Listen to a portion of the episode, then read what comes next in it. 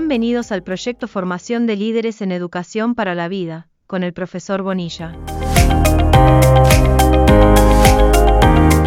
Bien, buenos días para todos y para todas. Aquí el que habla es el profesor Bonilla, autor, creador del proyecto Formación de Líderes en Educación para la Vida.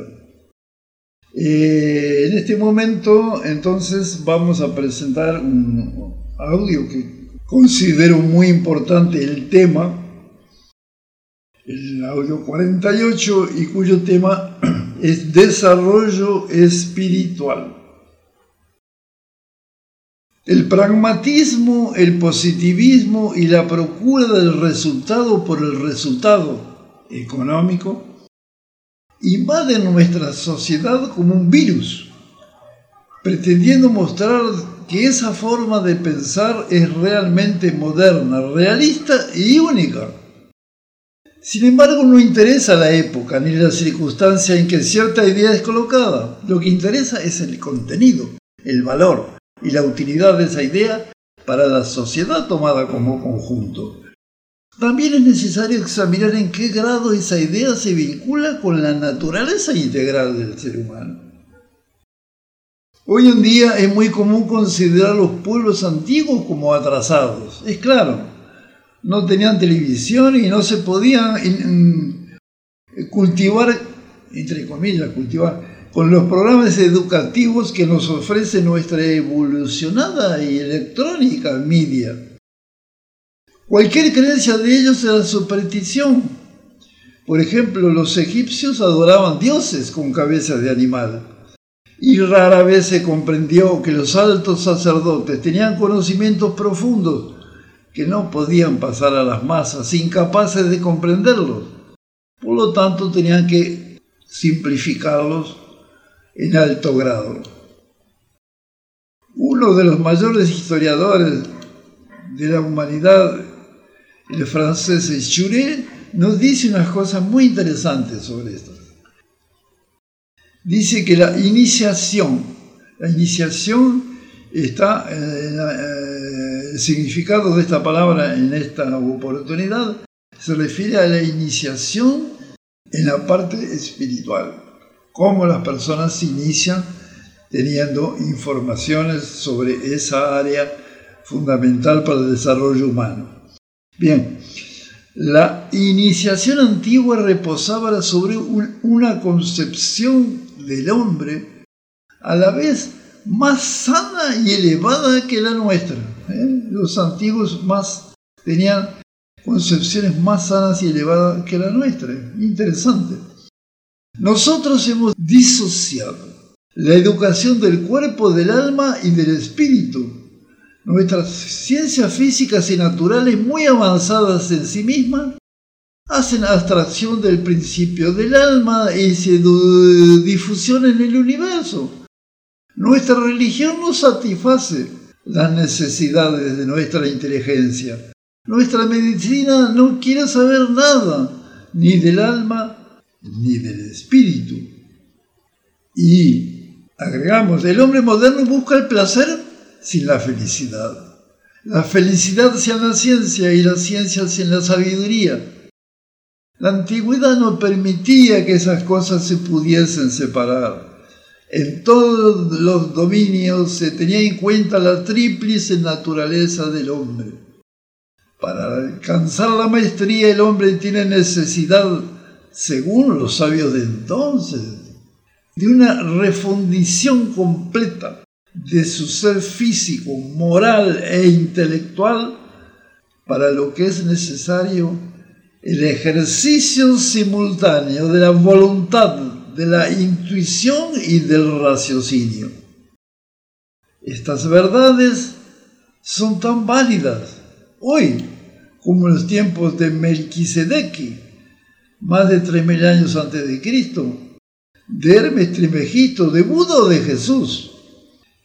Ellas indican el camino eterno, por lo tanto las palabras atraso e ignorancia deben ser reservadas especialmente para aquellos que piensan que apenas lo moderno es bueno o que cierta religión es la única y verdadera. Es claro que ellas no se aplican a aquellos que por ciertos motivos personales prefieren una cierta religión, pero no desprecian a las otras, reconociéndolas por el contrario como opciones razonables para personas que crecieron con otras costumbres, idiomas e idiosincrasias, a pesar de, de los cuales ellos guardan en su corazón el perfume suave y calmante del amor y de la buena voluntad. En este caso ellos serán profundamente crísticos. Palabra que tiene un significado completamente diferente a cristiano. Entonces, serán profundamente crísticos aunque no lo sepan. Y esta palabra nada signifique para ellos. Por otro lado, pertenecer a una religión o secta autodenominada cristiana no tendrá valor si los principios contenidos en los mensajes del maestro no son aplicados. Es tan, tan simple, tan claro, tan concreto. Bien, hay un aspecto fundamental. Si se desea progresar en términos de desarrollo espiritual, Debemos huir como si fuera del, diablo, de palabras huecas, conceptos vacíos, rótulos y envoltorios. Lo que realmente interesa es el contenido, y el contenido está instalado en el corazón humano. Por eso, el Ser Supremo, el Dios de las religiones, no tiene nombre. Él es simplemente el Dios de nuestro corazón, o sea, aquella fracción del Creador que podemos sentir, comprender y amar. El camino del desarrollo espiritual, nada fácil, bastante complicado, es aumentar nuestra comprensión y nuestro amor. Eso solo podrá ser alcanzado a través de un intenso esfuerzo interno. Y que nos reclama tiempo y dedicación que hoy perdemos viendo programas absurdos, eh, mensajes en el celular, que son propaganda, etcétera, etcétera, etcétera. Bueno, por eso es que la imposición y los dogmas de cualquier naturaleza siempre fueron rechazados por los verdaderos instructores espirituales. Y por eso ellos eran considerados herejes, como el Maestro Jesús, el Cristo, Maestro Jesús, que fue crucificado.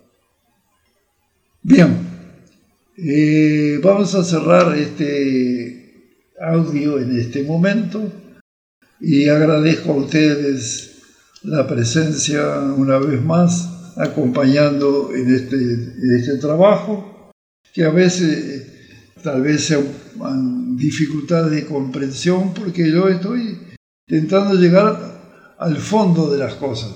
Después podremos eh, desarrollar más unas y otras quedar en espera, pero precisamos hacer un circuito general sobre la educación para la vida.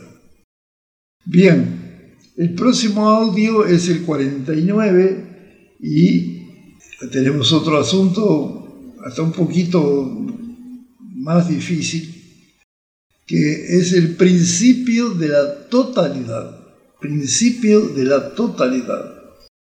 Eso lo veremos en el próximo audio y entonces me quiero despedir de ustedes deseándoles unos buenos días para todos y para todas y que agradezco mucho la participación de ustedes que le están dando vida a este proyecto, porque escribir es una cosa, es un papel. El asunto es cuando las personas de alguna forma y parcialmente eh, al principio van captando ideas y de alguna forma intentando transformar su vida en algo mejor. Bien, muchas gracias. Los espero en el próximo audio número 49. Gracias.